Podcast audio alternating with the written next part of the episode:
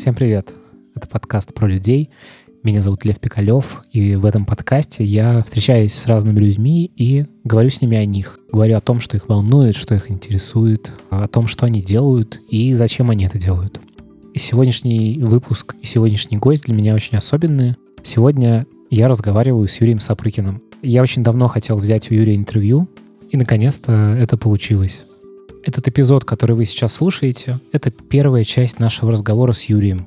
А будет еще вторая, которая выйдет через неделю, и там мы поговорим с Юрием о 90-х годах и о том, как он помнит это время. А еще очень крутая новость для меня. Наш подкаст попал в подборку лучших подкастов 2019 года по версии Apple. Спасибо всем, кто слушает э, меня, и я очень рад такому вниманию. Юрий Сапрыкин, руководитель проекта «Полка», и мы начинаем. Какое у вас первое воспоминание о вас, о детстве? Вот что вы помните? Может быть, первые воспоминания какие-то? Первое воспоминание, привязанное ко времени. Я сижу в доме у наших родственников в Крыму, и мы смотрим э, Олимпиаду, судя по ее логотипу, который остался в памяти, и по времени, когда мы э, ездили к, к этой родне, это была Монреальская Олимпиада 76 года. Может быть, были воспоминания и раньше, но э, их очень сложно пристегнуть к какой-то дате. Да, но вот что-то про 76 год я уже помню. А как вы свое детство вообще вот сейчас воспринимаете? Какое оно было? М-м, прекрасное. Не знаю, а как его можно еще воспринимать? Я не очень честно говоря, верю в людям, которые Говорят, которые, которые видят в этом э, какую-то бесконечную травму, источник последующих несчастий. Мне кажется, нужно сделать над собой уже потом во взрослом состоянии какую-то серьезную работу, чтобы так детство переосмыслить. Детство, где бы оно ни происходило, пусть даже, не знаю, на руинах или в блокаду, это всегда, всегда рай, откуда тебя потом выгоняют. Потому что ярко, потому что впервые. Потому что все впервые, потому что все, э, потому что все свежее, все чистое, потому что все, что происходит, вызывает э, радость и удивление. Ну, такой вот, ну, как бы мир без греха. Ну, а мне-то чего жаловаться? Я жил в абсолютно, в совершенно благополучное время, вот, э, и те тяготы, которые там, может быть, испытывали взрослые, те трудности, с которыми сопровождалась взрослая жизнь в так называемое время застоя, все это точно до меня не долетало. Вот. А вокруг были любящие меня люди, прекрасное детское кино, передача об ВГДейка, вот, и очень много солнца. Как-то вот запоминается все так. А кто ваши родители? Мои родители, э, мои родители преподаватели, отец занимался материаловедением, и я не знаю, как это более строго называется э, сейчас, но, в общем, он преподавал вот всякие вещи, связанные с э, там, металлами, защита, защита от коррозии, сопромат и так далее, и так далее. Угу. А мама экономист и как бы преподаватель экономики. Они живы? Мама жива. Папы нет? Да, папы нет уже давно. А сколько вам было лет, когда это случилось? 27. А, то есть уже в таком... Да, уже во взрослом возрасте. Я, я не знаю, насколько корректно про это спрашивать. Мне это просто очень интересно mm-hmm. со своей стороны, потому что я сейчас очень много думаю о смерти и довольно много думаю о смерти родителей. Mm-hmm. Было вот недавно интервью Быкова, mm-hmm. где он сказал, что, в общем, это такое одно из приключений в жизни. Вот. Я как-то к этому стал после этой фразы почему-то проще относиться. Мне интересно, как вы это вот приключение переживали если мы можем про это говорить. Я тут в приключения не вкладываю какое-то положительное значение, а скорее какое-то ну, событие, которое всех нас ждет. Вот. И мне интересно, как это происходит. Ну, я помню, что очень много думал об этом, а, когда это произошло. Как вы узнали? Э, я работал на радио тогда и приехал домой после эфира. У меня не было еще никакого, никаких мобильных телефонов ничего, и меня встретила жена на пороге, вот, и сказала, что, пожалуйста, спокойно, но вот мне звонили и так, и так.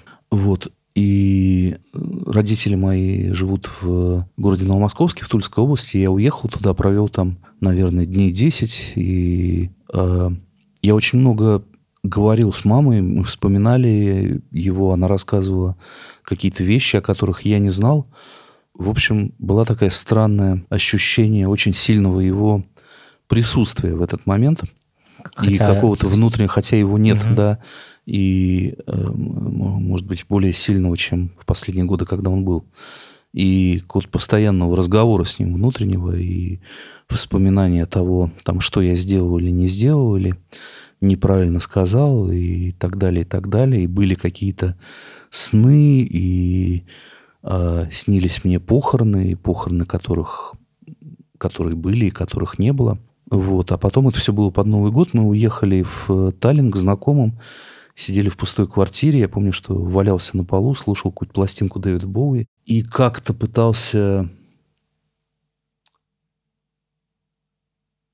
научиться жить с мыслью, что я теперь старший, да, что взрослые это, как в известной поговорке, взрослые это мы, что как бы никого нет э, э, сверху, кто мог бы там подсказать или за что-то отругать, или сказать, что ты делаешь неправильно. Нет ну, как бы ни авторитета, ни судьи, ни поддержки, ничего. Вот теперь это все как бы я в каком-то символическом смысле, потому что мама, конечно, есть, и, и старшие, конечно, есть, и авторитеты, конечно, есть, но э, все равно вот эта мысль тебя кроет, что ну, вот в, какой-то, в какой-то прямой цепочке, да, теперь, теперь отец это ты. А у вас уже были дети на тот момент? Да.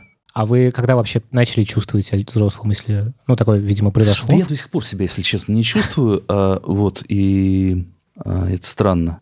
Но, понимаете, у меня какой-то случился затянувшийся переходный период. С одной стороны, я уехал из дома сразу после школы, и, в общем, дальше приходилось как-то налаживать жизнь самому и решать все самому. И во многом даже с какого-то момента и Э, себя самому обеспечивать и, и так далее, и так далее, к чему я был, ну, как-то не очень готов, но э, и вокруг слишком быстро все менялось. Но поскольку в 17, в 18 или в 20 лет ты все воспринимаешь легко, то и никакой травмы особенной в этом не было. Это был переезд... Э... Да, переезд в Москву. Угу. Э, переезд в Москву, университет и все такое прочее. Все прошло как-то стремительно и легко, да, но э, какая-то обратная сторона этого то, что вот это, ну, как бы чувство стремительности и легкости, оно, в общем, довольно долго не покидало, даже когда стоило бы уже начать к каким-то вещам серьезнее относиться. Просто, ну, а, а, а, раз уж мы зашли в эту взрослую жизнь на таком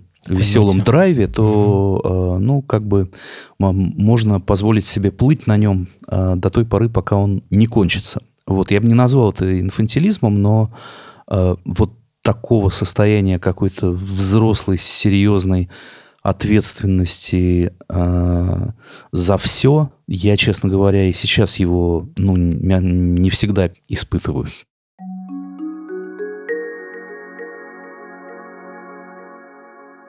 Друзья, этот звук значит, что в этом выпуске есть реклама. И таких реклам в этом выпуске две.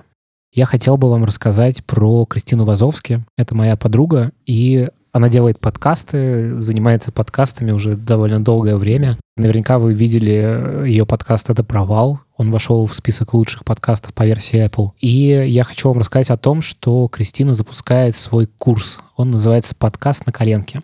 Это 9 лекций, они наполнены большим количеством полезной информации, которая нужна для старта. Там будут упражнения, будут всякие разборы кейсов, чек-листы и конкретные туториалы, в которых будет рассказано о том, как делать те или иные вещи. Курс стоит 3990 рублей. От э, подкаста про людей есть промокод, который дает 10% скидки. Э, промокод вы увидите в описании, но он очень простой. Про людей большими буквами в одно слово. В общем, это курс, возможность сэкономить часы на поиске всякого, не наступать на грабли и попробовать подкастинг без лишних вложений. В общем, понять, нужно вам это или нет. Все Ссылки на курс и промокод вы найдете в описании. А теперь продолжаем.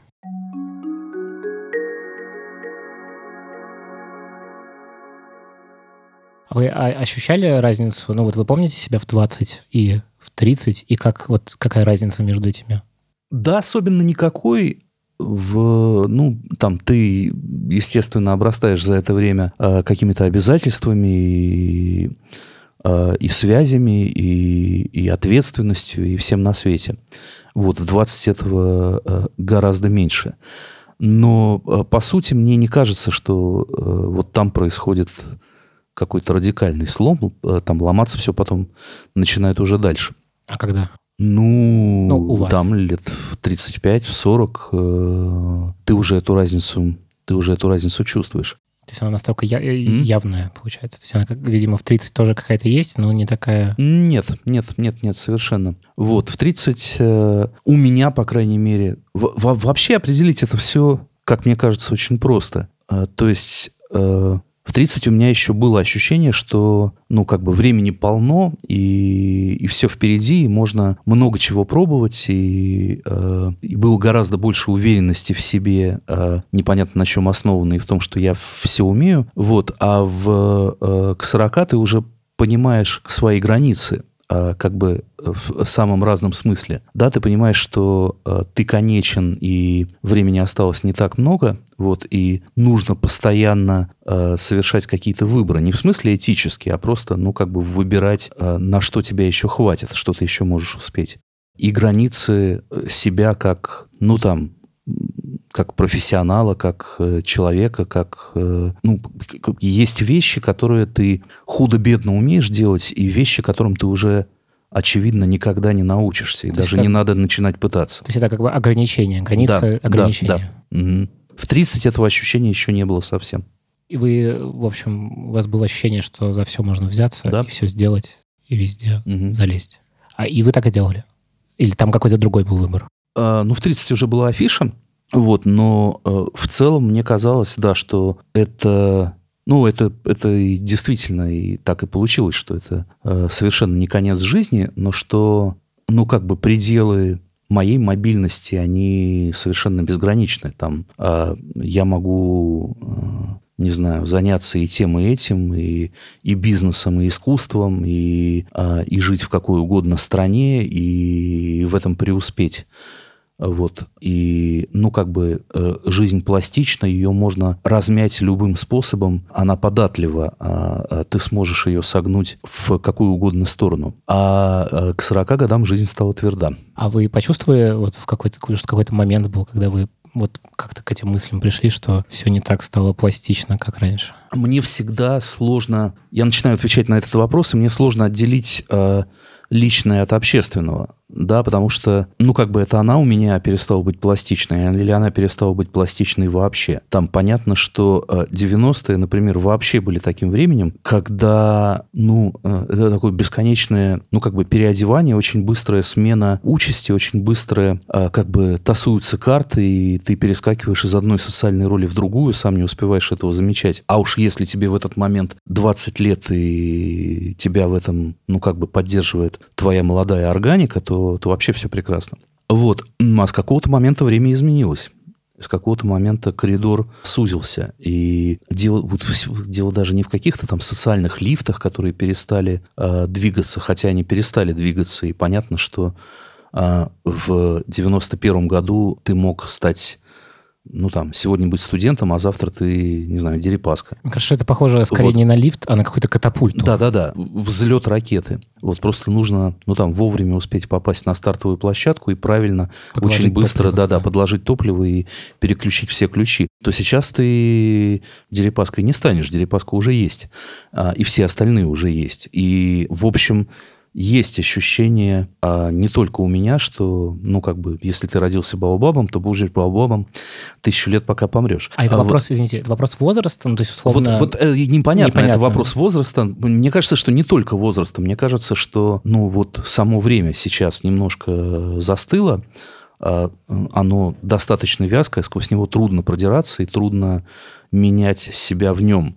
Вот. И, наверное, э, частично все наши модные депрессии, и выгорания, и страдания по этому поводу, ну, как бы эта культура нам пытается объяснить, что это у нас как-то там э, баланс серотонина нарушен, а, но причина этого не только в э, серотонине, а вообще в, самом, в самой этой ситуации, в самой этой вязкой, ну, как бы ситуации, в которой не видно, не видно перспективы, не видно ну, как бы выхода из тупика, в котором, если ты в нем оказался, вот, или из этого тесного коридора возможностей, что причина этого очень часто не личные, а социальные. А это вот. вопрос как бы территории или это вообще в мире? То есть депрессии и выгорание, это они э, были модными на Западе дав... ну, раньше, чем у нас? Ну, послушайте, я вам не скажу за всю Одессу. Я вот вижу то, что, ну, как по то, что успеваю заметить вокруг себя. Вот, и, ну, про это много всяких умных книжек написано. Вот часто в последнее время вспоминают Марка Фишера, он же Кей-панк, который сам был э, довольно депрессивным типом и покончил с собой в итоге, но успел перед этим написать очень много статей, постов и книжек про ситуацию позднего капитализма, в, которую, в которой мы находимся, и которая, ну, как бы, она заведомо, вот ее основные параметры таковы, что они загоняют человека в депрессию. Она порождает скуку так же, как ну, там, э, электростанция порождает электрическую энергию. Она основана на, э, ну, каком-то э, очень плоской шкале ценностей и очень таком однообразном, стабильном и сером существовании. Вот. Поэтому, ну, вот про, про все про это есть всякие глобальные теории. Вот, но если перескочить на два шага назад и вернуться к возрасту, да, как бы бог с ним, с поздним капитализмом, но возраст накладывает на тебя похожие ограничения. В этом смысле, ну вот там серотонин у Эльбека, который сейчас все читают, э, там, почему эта книжка так резонирует, потому что непонятно, она про э, какую-то возрастную депрессию или она про общекультурную ситуацию. Там одно объясняется через другое. Там вот эта, э, ну, какая-то серость, в которую погрузился мир, она, ну, как бы рифмуется с вот этим безрадостным существованием 46-летнего разочарованного в себе апатичного мужика. Вот, и очень сложно провести границу, где кончаются страдания вот этого неприятного типа, и начинается вот эта цивилизация, которая ради, ну там, каких-то абстрактных принципов, там, свободы торговли или свободы э, личной жизни или чего-то и чего-то, разрушает э, ну вот какую-то среду обитания, в, котором, в которой люди, звери, природа, мир только и могут быть э, счастливы. Поэтому правильный ответ, наверное, э, ну как бы и, и, и да и возраст виноват, но и ну и время сейчас такое. Вот если не знаю про вашего сына, у него также, как вам кажется, ощущение вязкости есть? Мне кажется, что есть, и, конечно, оно легче переживается. В силу возраста. В силу возраста.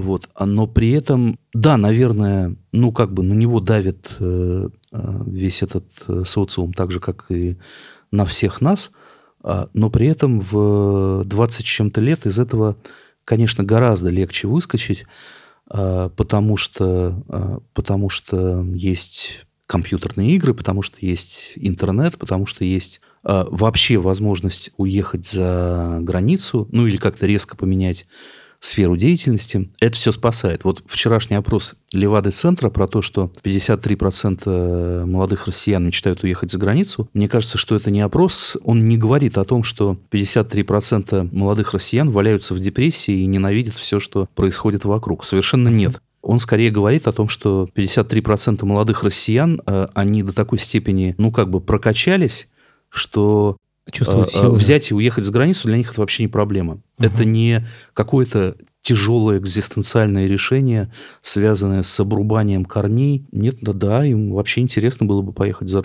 Нам всем было бы... Странно, что не 100%. Всем было бы интересно поехать куда-то поработать или поучиться. Очень а, и в, как вы на это а, смотрите. Да, в, а, у меня в там, 93-м году мне просто в голову не приходило, потому что, ну, это, это все равно как в космос полететь. Это, это нужно обладать какими-то такими специальными умениями и знать ходы.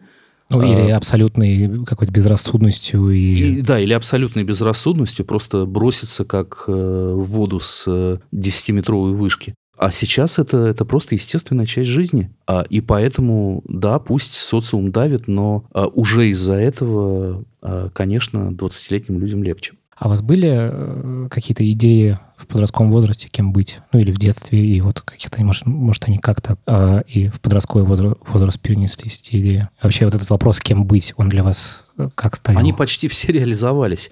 Мне в школе очень долго хотелось э, снимать кино или что-то делать в кино. Я был абсолютно такой отбитый синефил, что называется. Ну, даже не синефил в том смысле, что я пересмотрел всего Бергмана. Нет, я маниакально смотрел все, что попадается мне на глаза по телевизору в советском кинопрокате, ходил на все фильмы. Меня страшно это увлекало. Ну, вот в конечном счете какое-то кино я снял про Сорокина, про писателя Владимира Сорокина. Это, конечно, не Бергман, а, Сорокин но... Трип. Да, да, да, Сорокин Трип, но, а, но какой-то фильм я снял. В перестройку, ну, в конце 80-х мне ужасно хотелось работать на радио. А, мне казалось, что это какая-то магическая вещь. Вот ты сидишь, э, говоришь с людьми, и еще какую-то музыку ставишь, и уже можно ставить музыку, какую ты хочешь, а не какую там худсовет определил. Да-да-да, это прям невероятная свобода ну, пожалуйста, эта мечта вообще довольно быстро сбылась. Там лет 10 я работал на разных радио, и сейчас вспоминать об этом иногда стыдно, а, но, но это было. И, и до сих пор вот мы сидим тут с вами подкасты записываем. Это тоже, ну, как бы э, то, во что превратилось радио сейчас. Вот единственная мечта, которая не сбылась, э, в самом-самом раннем детстве мне почему-то ужасно хотелось, я понимаю, почему, по каким-то визуальным и эстетическим причинам мне хотелось поработать комбайнером. А дело в том, что по телевизору телевизору тогда часто показывали тружеников села, э, вот э, э, там надои, сборы зерновых с гектара, вот, и это очень красиво выглядело, красный комбайн на желтом поле, который вот по нему так движется. Меня совершенно... Да, завораживала эта картина, голубое небо, вот как это выглядит в цветовое решение, да, вот. Очень хотелось как-то попасть в эту картинку. скорее эстетика компаньерства нравилась. Как, как я сейчас понимаю, да. В общем, да, я вряд ли я представлял себе, что, скорее всего, эта работа состоит из бесконечного там сливания масла или починки какого-нибудь э, сломавшегося э, шнека, и, и, и, и нужно возиться с промасленными шестеренками и так далее. Вот мне рисовалась абсолютно прекрасная картина, э, правильное сочетание красного, желтого и голубого. Вот. Прекрасно. А вы как-то целенаправленно вот шли к этим мечтам? Ну, Нет. К, то есть это все как будто бы случайно происходило? Абсолютно, да. Это вообще все большие работы, которыми я занимался в жизни, они все свалились на голову, как кирпич. Вот я уже потом, ну, там, согласившись чем-то заниматься, выкручивался и учился чему-то, и понимал, что, ну, там, это именно то, чего мне и хотелось, но только выглядит оно как-то по-другому. Ну, в общем, разбирался с проблемами по мере их поступления. А какая у вас была первая осознанная работа? Ну, что значит осознанная? Ну, ладно, какая была у вас первая работа?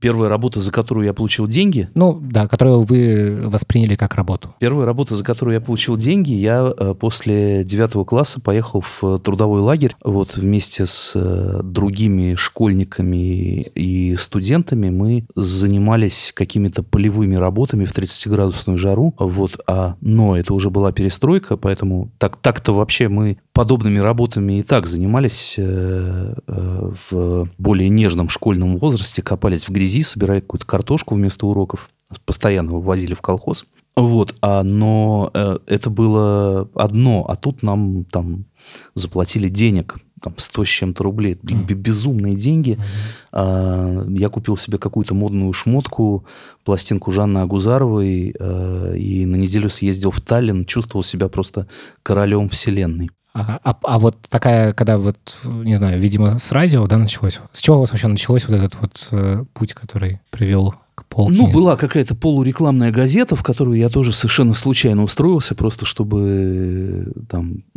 там заработать каких-то денег. Какой это год? 93-й. Вот, и эта рекламная газета быстро превратилась, точнее, люди, которые ее запустили, они быстро как-то внедрились в радио и забрали меня с собой. И это было Радио. Авторадио. Авторадио. Угу. Совершенно не похоже на то, а, чем оно является сейчас, хотя многие люди, которые им занимаются и вот я проезжал сегодня на Новом Арбате, видел дискотеку 80-х, э, очередную рекламу фестиваля огромного. Вот это вот ровно те же люди, с которыми мы туда в 93-м году пришли, и именно эту музыку они туда с собой вместе притащили, и э, ее тогда мало где можно было услышать, как ни странно. И, и так они там и остались. Вот, и я до сих пор, ну, как-то с нежностью о них вспоминаю, и периодически там заезжаю в гости, поддерживаю с ними хорошие отношения. А когда вы впервые в эфир вышли?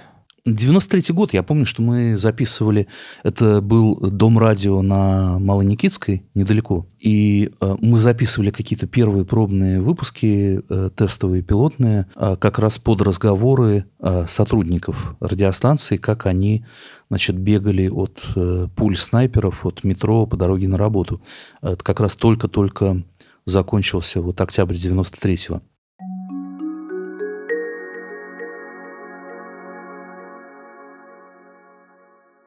Друзья, это еще одна рекламная интеграция. Несколько месяцев назад э, ко мне приходила Алла Швыдкая, психолог и гештальтерапевт. Алла рассказывала про то, как устроена терапия, как меняются люди, которые ее проходят, и как они знакомятся с собой и открываются окружающим. Это был очень вдохновляющий разговор, и, мне кажется, очень важный. И, возможно, кто-то после этого разговора захотел больше узнать о гештальт-психологии. Вот, в новом году Алла и ее учитель Аида Меликова соберут группу первой ступени для обучения гештальт-терапии. Это обучение стартует 27 марта и будет проходить в Московском институте гештальта и психодрамы. Это в самом центре Москвы. За 4 месяца Алла и Аида проведут 4 трехдневки. Каждая трехдневка — это суперинтенсивное занятие с пятницы по воскресенье. После этого обучения можно будет перейти на вторую ступень, чтобы уже получить специальность гештальтерапевта. Первая ступень — это скорее такое образование для себя, для своего развития. Кажется, что это классная возможность э, ближе познакомиться с гештальтерапией и лучше узнать себя и понять, интересно ли вам развиваться в этой области дальше. Чтобы записаться на курс, пишите Алле, ее контакты я оставлю в описании этого выпуска. Классная возможность, э, не упускайте ее. А теперь продолжаем разговор.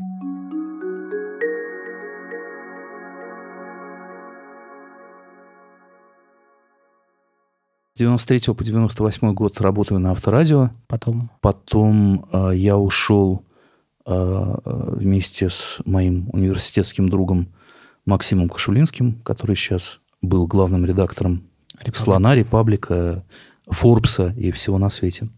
Вот, я ушел с ним в такой новый на тот момент деловой еженедельник. А поработал там год. Э, в этот момент случился кризис 98 года, и опять э, э, зарплата сначала втрое, сначала уменьшилась втрое, а потом ее стали, перестали платить.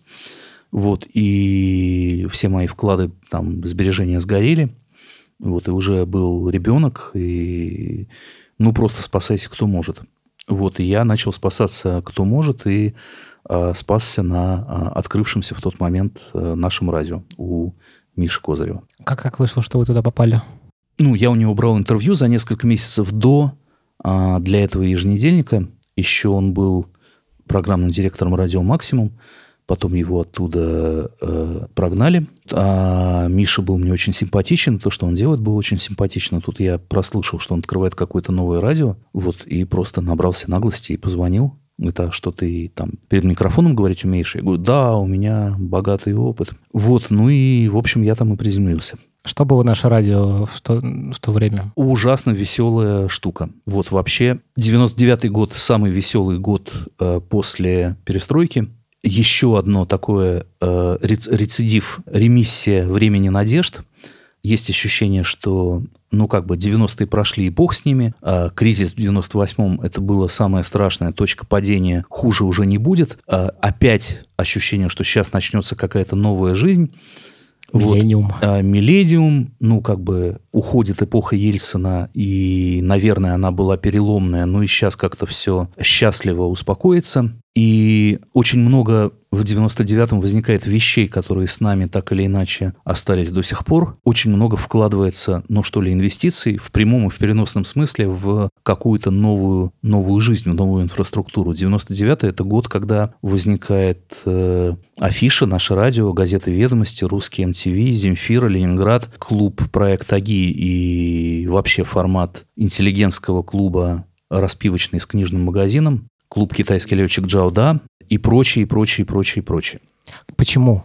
Почему вдруг эти деньги резко Ну, пошли? вот я вот- не знаю, сайт-гайст. Вот, э, вот что-то происходит в воздухе, что заставляет людей синхронно, независимо друг от друга, поверить а, в то, что дальше будет лучше. И на это лучше сейчас надо скорее начинать работать. Вот. И эта лучшесть связана, ну, вот с созданием какой-то Ой, сейчас это уже какой-то совсем пропагандистский штамп комфортной среды. Не с э, запуском ракет в космос или не с э, строительством танков, а вот со строительством э, интеллигентских э, распивочных и созданием музыки, которая должна в них звучать, или журналов, которые э, их посетители будут читать, э, чувствуя свою общность на основании того, что они смотрят одно и то же кино и, и слушают одну и ту же музыку. А наше радио, ну, э, деньги наше ра- радио, это Березовский. Да, А вы понимаете, зачем ему это нужно было? Сейчас не понимаю. Мне кажется, просто от полноты жизни. Вот тогда-то Березовский был, конечно, э, в общественном сознании такой серый кардинал и черный демон. И, в общем, мне стоило известных трудов уговорить э, разных людей вокруг в том, что наше радио – это не для того, чтобы запудрить мозги молодым слушателям, купить их лояльность, а потом помыкать ими на следующих выборах, объясняя им, за кого голосовать. Вот как бы что-что, но и при Березовском, и после Березовского наше радио этого никогда не делало. В этом его сложно упрекнуть. Вот. Мне кажется, это Это меценатство? не- Это не меценатство, это, это все делалось как бизнес, а, конечно. Нет, э, тратить деньги на просто поддержку культуры – это не тот случай. Это был тот же самый а, вот такое веление духа времени выстроить какую-то развлекательную инфраструктуру для нового поколения, которая включала бы в себя музыкальное вещание на Первом канале, наше радио, э, рекорд-лейбл Real Records, фестиваль нашествия. Это попытка создать экосистему, которая бы делала бизнес на, ну, вот какой-то новой музыке и новом стиле жизни. Не на том, что ассоциируется с э, русским радио или песней года, не на этой вот э, примитивной русской попсе, век которой, как кажется, проходит, а на музыке для молодого среднего класса. Понятно, что вот это другие люди, и у них будут другие вкусы и другой стиль. И весь этот конгломерат должен этот стиль поддерживать и обслуживать. В общем, в результате оказалось, что э, скорее эту функцию сыграла афиша, которая к этому конгломерату не принадлежала и всегда находилась с ним в каких-то тяжелых отношениях. Э, вот, но у нее э, это, как ни странно, получилось лучше. Мгм. Но первые годы э, нашего радио это, конечно, вполне яркая и удачная попытка, ну, как бы этот стиль поймать. Это панк? Это не панк вообще. Ну, то есть Ария и Король и Шут начались гораздо позже. Я даже не про короля шута, а про, ну, как бы подход. как это бы. веселье. Вот я вот. скорее А, тут а, равенство да. ставлю. Это э, веселье, опять же, не в смысле юмор FM или Comedy Club, а в смысле, а, ну, вот такой лихости, иронии, сочетания несочетаемого. Удали. Всего. Вот, да, какой-то какой удали. И, как говорил один мой знакомый, вообще наше радио немножко не дотянуло на старте. Надо было просто ставить 24 часа в сутки группу кино, а не три раза в час, как они это делают. И тогда было бы вообще все хорошо. Ну, в общем, да, лихости удали и группа кино. Ну, а также какой-то цивилизованной, народившейся на тот момент попсы и какой-то музыки совсем-совсем новой, вроде, ну там, Би-2 и прочих козыревских любимцев, которые тогда появились, и чего-то танцевального и диджейского, и, и всяких шуток юмора. Ну, в общем, это был такой довольно обаятельный э, сплав. Ну, не знаю, когда я в афишу пришел, там многие тамошние высоколобые люди, они прекрасно знали и слушали наше радио на тот момент. Я для них был персонаж из эфира, голос из эфира. Юрий Близорукий. Ой, да, Вас это... меня это страшно раздражает. Да? Раздражало тогда, да. Это совсем какой-то бред, не понимаю, зачем это надо было это а придумывать. чья это идея? Это была идея Козырева и какое-то гениальное прозрение за две минуты до эфира. Не было э, времени среагировать. Ну, у вас очень много фанатов в, этом образе. Ну, замечательно. Я, когда готовился к этому разговору, я спрашивал разных людей совершенно из, из других кругов, не вот, не, наверное, из наших общих Нет, знакомых. э, э, время было хорошее, радио было хорошее, люди там работали замечательные. А псевдоним Юрий Близорукий – глупость несусветная. Вам стыдно за это? Ну, не в большей степени, чем за какие-то другие компромиссы. Ну, сейчас я бы на это не согласился. Не понимаю, зачем тогда надо было соглашаться. Наше радио, почему оно для вас закончилось? Потому что началась афиша. То есть это просто был переход из одного Мгм. места в другое. Потому что Ну, мне как-то стало все более и более и более скучно просто сидеть и шутить между песнями. Там появились какие-то разговорные программы, и самая яркая, наверное, была та, которую мы делали с Панюшкиным. Она Клиника была 20, яркая, да? клиника 22, она была яркая, острая, каждый вечер два часа в эфире. Это не было шоу типа тех, которые есть на радио сейчас. Это был, ну, вот такой гибрид э, такого развлекательного шоу с коммерческой радиостанцией и «Эхо Москвы». То есть ты выбирал любые темы, включая там политические, самые острые, какие угодно, и просто Загонял, а, и просто их, да, да, да, да, да, да. Вот, и просто их разгонял в те или другие стороны с э, шутками, с комментариями, с э, звонками и так далее, и так далее. Вот, мне кажется, что это было довольно лихо сделано. Вот, и это все закрыли после, после Курска, Как и многое как и многое другое. другое, да. А вы что, почему Почему закрыли? Закрыли по официальной версии, потому что у всех сегментов эфира рейтинг растет, а у нас не растет. у вас был эфир про это? Что в момент Курска мы пять дней сидим в эфире и орем, Путин, вытаскивай моряков любой ценой. Вот такое развлекательное шоу. По два часа каждый вечер. Опять же, если говорить про 2000-е, то было, ну, как бы три самых больных точки, которые задели сильнее всего, и меня, и всех. А, Это Курск, э, Нордост и Беслан. Вот они подряд с интервалом в два года, как бы такие три контрольных выстрела, которые, ну, как бы тоже в каком-то смысле еще три этапа на пути к состоянию, в котором мы сейчас. Вы ушли с нашего радио уже после закрытия программы? Э, В смысле, Да, да, да, да, да. э, Сразу, сразу после? Или... Нет, не сразу. После там еще была какая-то попытка сделать э, более развлекательную передачу. То же самое, но без Панюшкина и без политики. Опять же, я зачем-то на нее повелся. Вот. И, ну, потом уже началась афиша, и стало понятнее, что это, ну, гораздо интереснее во всех отношениях. Вот. И надо заниматься этим. Чем вы в афише занимались? Сначала э, я пришел туда как обозреватель рубрики с экзотическим для сегодняшнего уха названием CD. Это был обзор новых компакт-дисков. Мгм. Это было важно. А, а этим люди пользовались. Ну, а вы как бы это как музыкальная критика? Да, потом э, как-то начал писать о музыке немножко более широко, потом стал редактором, потом главным редактором. А как как, Социальный лифт как это происходило, да, этот лифт? постепенно в течение там трех лет. А чей вообще проект проект афиша в плане финансирования изначального? Кто это запустил? Ну, в плане финансирования это даже не важно, кто его запустил, хотя, а, хотя это был в огромной степени Антон Кудряшов, который с тех пор был а, топ-менеджером много чего медийного. Вот, а, но, конечно, главную роль в этом играл Эндрю Полсон, такой невероятно обаятельный и авантюрный американец, он такой настоящий человек из 90-х годов. Вот э, такие люди тогда появились э, в Москве. Таких людей сейчас в Москве нет. Ну, как бы ни русских, ни американских. Очень обаятельный, очень образованный, невероятно авантюрный, способный придумывать какие-то идеи на ходу из воздуха, заражать этими идеями людей с большими деньгами вокруг себя, находить, э, э, ну там, собирать э, команду под реализацию, причем команду не из каких-то проверенных профессионалов, а просто, ну вот на уровне того, Импульс там нравится ему там цвет твоего галстука или нет. Просто какое-то такое невероятное искусство жизни во всем этом во всем этом было. Ну и Эндрю, это была уже не первая попытка запустить подобный журнал. До этого был журнал «Вечерняя Москва», э, сделанный на деньги Банка Москвы, кажется, более-менее той же командой. Но э, очень быстро там инвесторы и Эндрю вступили в какой-то неразрешимый конфликт. Ну вот афиша была попытка номер два. И она удалась. А Илья Сколково, Цензипер, он какую роль там занимал во всем этом? Так сказать, прополз? Абсолютно А, главную. То есть это был... Он что ну, то есть что Эндрю делал? занимался деньгами и тем, что сводил всех со всеми, вот, а, а Илья сделал журнал. Вот Илья сделал журнал таким, каким он хотел его сделать. Это было на 100% его видение, вот, и ему просто были нужны люди, с которыми он, которые это видение способны минимально исказить. Вот, это тоже был там тяжелый процесс. Известная история про 14 э, рерайтеров, которые были уволены за первый год.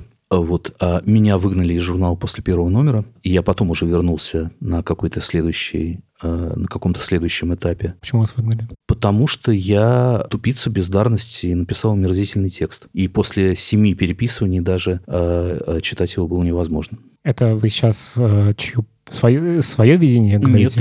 Нет, Ильи. А вы как считаете? Этот текст был а, ну, Норма? после семи переписываний, я, я, я с такой редактурой никогда до этого не сталкивался. После семи переписываний я действительно не очень понимаю, что от него осталось. Вот, а, и в общем, идея написать в первый номер афиши материал о группе Out принадлежала а, тоже не мне. Вот, поэтому а, мне сложно нести за это ответственность. Ну да, писал я тогда так себе. А обидно было?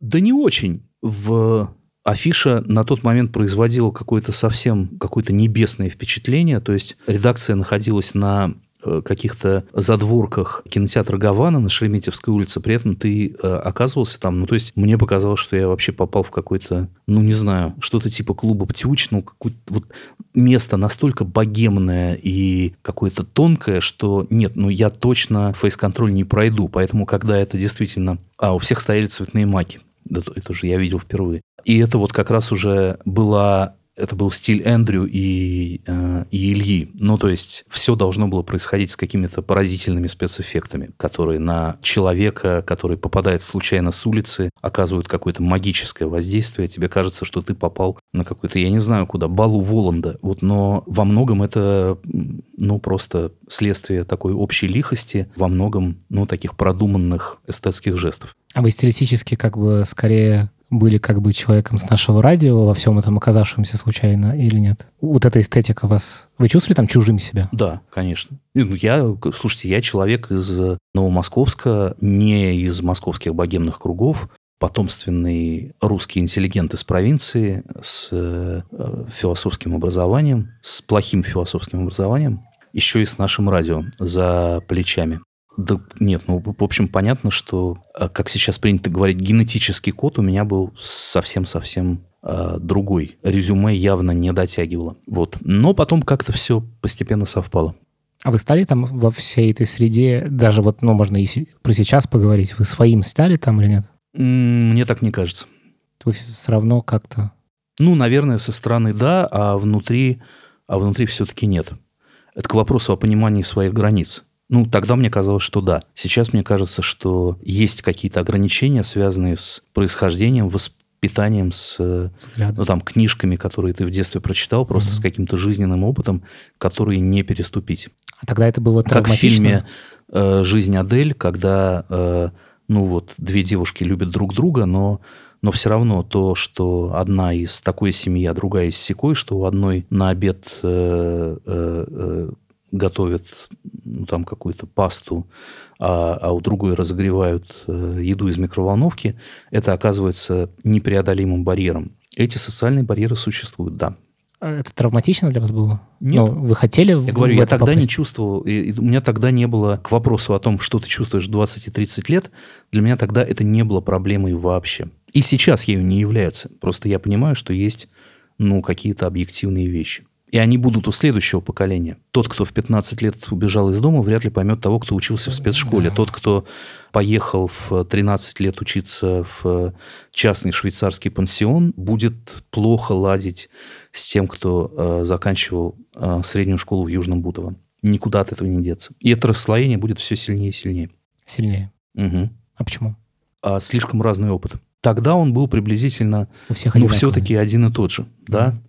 Там понятно, что кому-то в детстве Иосиф Бродский в гости ходил, а, а, а кому-то нет. Вот, пожалуй, ну там единственная принципиальная разница. Вот. А, а так, ну, плюс-минус все было одно и то же. Вот. А сейчас э, это все разъезжается гораздо сильнее. Я думаю, что, э, ну, там, э, Россия будущего будет гораздо более кастовой, чем чем Россия 90-х. Больше похоже на Британию, наверное. Совсем невозможностью выйти за, за свой круг. Ну да, и какими-то фрустрациями с этим связанными. Полка. Угу. Что это? Что такое полка?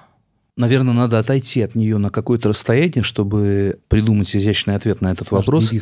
Да, разговора. а пока э, э, отходить от нее не хочется. Наверное, это, как бы сказать, Сейчас буду громкие слова какие-то говорить, но, э, ну так, совсем-совсем формально, если это попытка пересчитать э, или переопределить русскую классику через какой-то современный взгляд. Попытаться немножко разбить понятие классики, которое зафиксировано в школьной программе, и разбить ее интерпретации, которые нам выдают в готовом виде в э, школе. Сделать это немножко более живым, что ли. Почему русскую классику? Потому что, ну вот, в зыбком, быстро меняющемся мире в России конца 2000-х, по-моему, довольно важный вопрос, а что такое наше, так сказать, национальное достояние, из чего мы состоим? Если эта страна поменялась до неузнаваемости, эта страна, извините за термин, я знаю, что он имеет такое одиозное звучание, это в смысле наша, это в которой мы живем, поменялась до неузнаваемости несколько раз за последние э, 30 или 40 лет. А что тогда делает нас нами? Что осталось неизменным? То есть вот. это как гипотеза. Да, это, это вопрос, оно. на который отвечают там с разных сторон. Первый канал, не знаю, Дудь, Захар Прилепин, там русское кино, кто угодно. Есть огромная потребность в том, чтобы на этот запрос, на этот вопрос ответить. Ну, вот полка – это попытка предложить один из вариантов, что ли, для себя в первую очередь ответа на этот вопрос. Мы – это те, кто кто прочитал эти книги, те, кто из них в каком-то смысле состоит, даже если он их не прочитал. Те, кто э, узнает себя в этих словах. Пьере Безухове, который открывает в себе бессмертную душу, в Обломове, который не может встать с дивана, в Онегине, который выпускает из рук свое счастье. Ну, просто в том, как, как эти слова в какой последовательности они идут друг за другом. Ты это читаешь, понимаешь, что да, это вот это мое. Ну, э, и полка – это попытка ну, как-то заново это все повторить пройденное и заново его понять. Как вышло, что полка появилась? Как вы этим начали заниматься? Мне кажется, прошло немного времени, но я могу ошибаться, что все-таки за этим стояла идея Димы Ликина, а, известного в первую очередь как один из основателей бюро Ваухаус. Вот. А, и среди прочих его увлечений Дима совершенно одержим как бы разными вариантами понятного представления и популярного объяснения разного рода сложных знаний. Например, ну вот там не в последнюю очередь поэтому он участвует в создании экспозиции политеха и, и много чего, много каких попыток на эту тему делал. И полка началась с одной из его давних идей придумать какую-то универсальную схему русской культуры или русской литературы или вот чего-то такого. Какой-то таймлайн, который объяснял бы, как все развивалось и дошло до жизни такой. Но в культурном смысле. Вот, в результате эту схему мы так до сих пор и не нарисовали, вот, но а, проект в процессе преобразился в то, чем он сейчас является. Ну и родился он изначально из каких-то наших разговоров в кафе с э, Димой и с Настей Чухрай, вот, которые меня позвали и предложили об этом подумать и, собственно, сделать этот проект. А в итоге сделать этот проект, да. Я, кажется, являюсь вашей той целевой самой аудитории? целевой аудиторией, да, потому что у меня есть большая Ура! проблема с книгами. Mm-hmm. И вот с литературой я mm-hmm. не понимаю, с чего начинать, потому что я очень по касательной все зацепил. У меня была, конечно же, школьная программа, mm-hmm. но э, я вчера смотрел ваше интервью в книжном челе, mm-hmm. и я очень у, прям узнал себя. Мне стыдно, невозможно, невозможно стыдно, значит, что я не знаю того, что знают все сейчас вокруг меня, mm-hmm. потому что я как-то в эту немножечко среду попал. И как нам быть таким вот, как я? Что нам делать? Мы хотим, я хочу. Хочу быть более гуманитарно подкованным, что ли. Ужасное словосочетание. Я не помню, говорил ли я об этом в книжном челе, но в чем я прямо убедился за эти годы, что вот в этом вашем желании вы, поверьте, совершенно не одиноки, а что в нем невероятно важной э, становится фигура гида.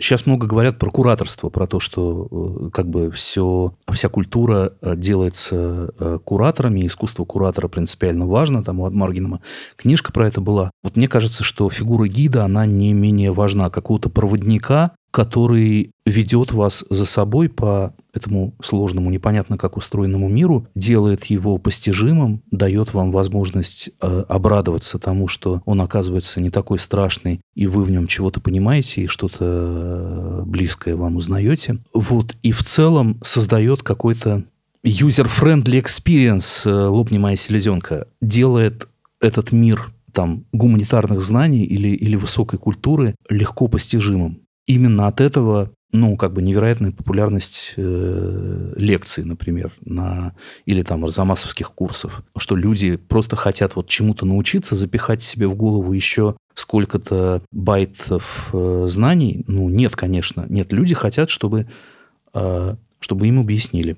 То есть чтобы... это такой как бы науч-поп, только про литературу и ну, про гуманитарные да? знания. В каком-то смысле да. В каком-то смысле да. Это, ну, как бы любопытство, направленное не на понимание там, физических процессов или устройства Вселенной, а на понимание, на понимание культуры и себя и, и того, как вы с нею связаны или с историей. Эта фигура чрезвычайно важна. Полка – это попытка создать вот такого, ну, как бы коллективного и безличного гида, который существует не как человек, там, который тебя буквально берет за руку и с тобой ходит по картинной галерее, а которым можно пользоваться везде и всегда, читая тексты, рассматривая картинки, слушая подкасты и так далее, и так далее. Я уверен, что это не единственный возможный вариант, может быть, и не самый лучший. Вот. Но, а может быть, мы как-то внутри полки еще что-то сделаем, что будет этой функции лучше, что ли, отвечать. Вот. Моя Но, самая большая да. боль здесь, она в том, что я не очень понимаю, как мне более системно это делать. То есть, ну, mm-hmm. прочитать одно,